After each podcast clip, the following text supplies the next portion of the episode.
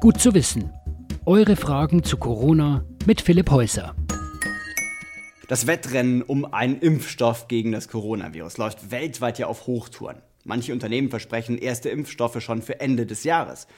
Da fragen sich viele, ist es wirklich eine gute Idee, sich gegen das Coronavirus impfen zu lassen? Vor allem, wenn jetzt alles ganz schnell gehen soll?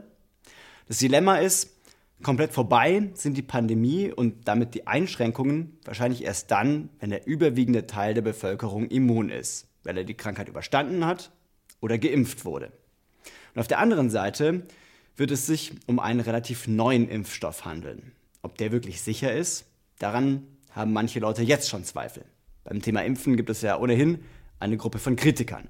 Manche von ihnen sagen, Impfungen lösen die Krankheit doch erst aus. Oder Impfungen sind total unnatürlich. Oder gerade bei Corona, ich bin noch jung, mein Körper kommt mit der Krankheit allein klar. Und natürlich gibt es immer wieder Zweifel, ob die Pharmaindustrie mit Impfstoffen vor allem Geldmacherei betreibt. Wir haben diese Vorbehalte mal untersucht. Punkt 1. Mein Körper kommt mit der Krankheit doch allein klar. Ein Argument, das man vor allem von Jüngeren hört und das in der Vergangenheit schon oft thematisiert wurde. Deshalb hier nur in aller Kürze. Schwere Verläufe und Todesfälle gibt es auch bei jüngeren Menschen ohne Vorerkrankungen.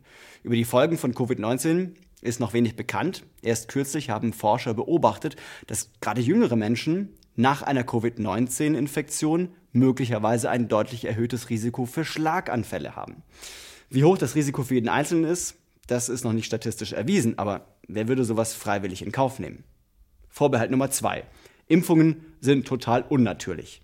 Vorneweg, wer in Impfungen sowas wie eine Chemiekeule sieht, in unserem Körper spielen sich ständig chemische Prozesse ab. Chemie per se ist weder gut noch schlecht. Und Impfstoffe versuchen, sich die natürlichen chemischen Prozesse im Körper zunutze zu machen. Beim aktuellen Coronavirus gelten folgende Impfstoffarten als besonders aussichtsreich.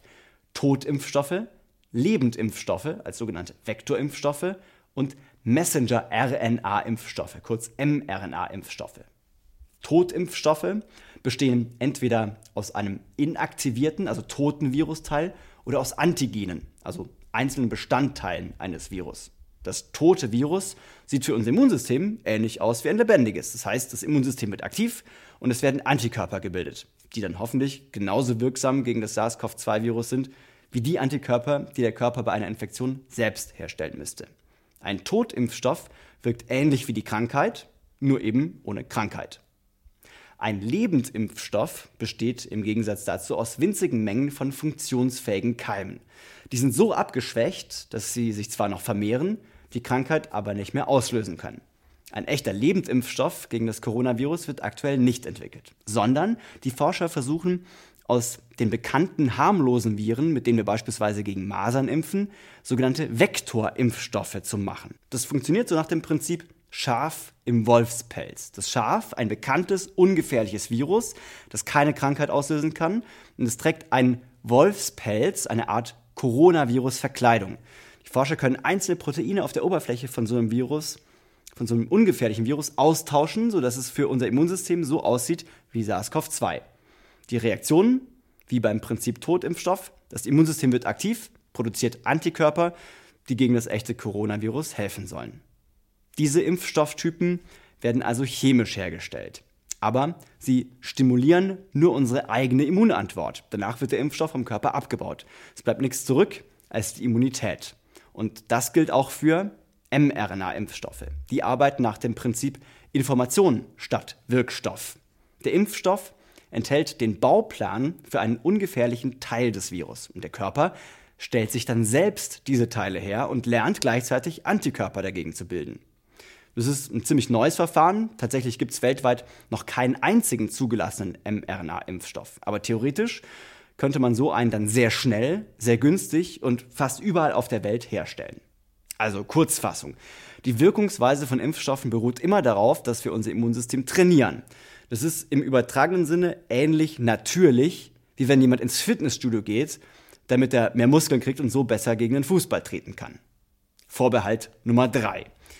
Kann es denn da nicht sein, dass das Ganze nach hinten losgeht und die Impfstoffe am Ende die Krankheit selbst auslösen? Bei mRNA-Impfstoffen ist das nicht möglich, weil die ja nur einen Teil vom Virusbauplan enthalten.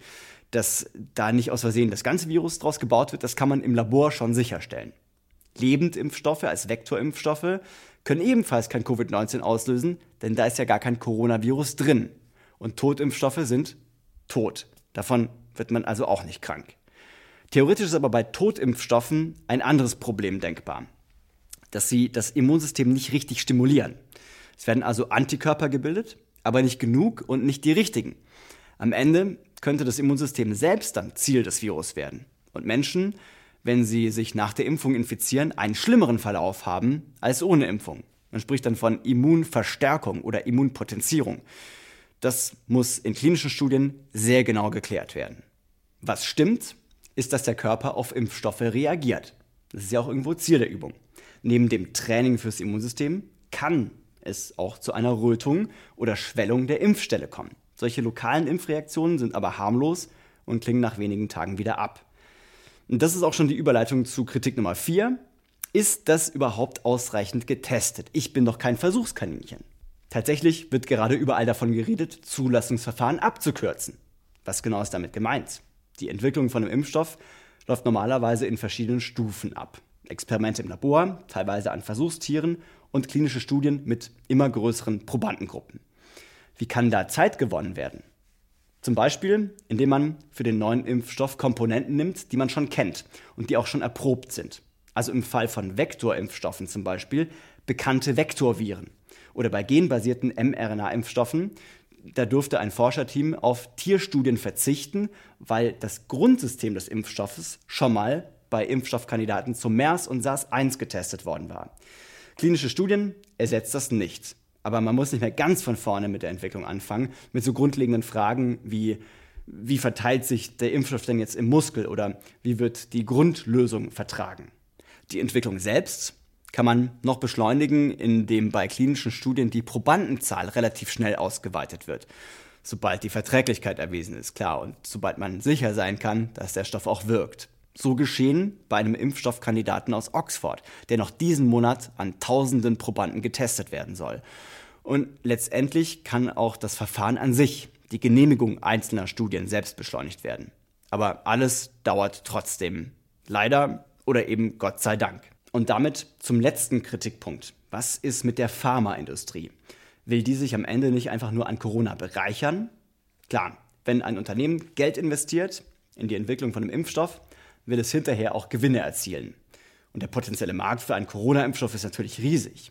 Das ist ziemlich logisch und an sich auch okay. Denn dieses Investment ist ziemlich riskant. Da muss es ein Pharmakonzern schon ernst meinen. Gefährlich wird es, wenn es nur einen einzigen Impfstoff von einer einzigen Firma gibt und die dann den Preis diktieren würde. Die Weltgesundheitsorganisation WHO listet mit Stand vom 11. Mai über 100 verschiedene Impfstoffkandidaten auf, an denen weltweit geforscht wird. Acht davon befinden sich bereits in klinischen Studien. Und Experten gehen davon aus, dass am Ende mehrere Impfstoffe in etwa zeitgleich zugelassen werden und dass das auch nötig sein wird, um wirklich alle Menschen zu versorgen. So sorgt dann hoffentlich die Konkurrenz dafür, dass die Impfstoffpreise vertretbar sind. Wie sehr das unsere Krankenkassen belasten würde, das kann man ungefähr abschätzen.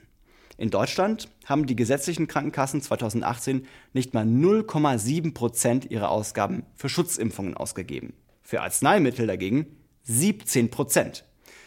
Also auch wenn Pharmafirmen oft ziemlich viel Geld machen, Schutzimpfungen sind wahrscheinlich eher nicht geeignet, um uns auszubeuten.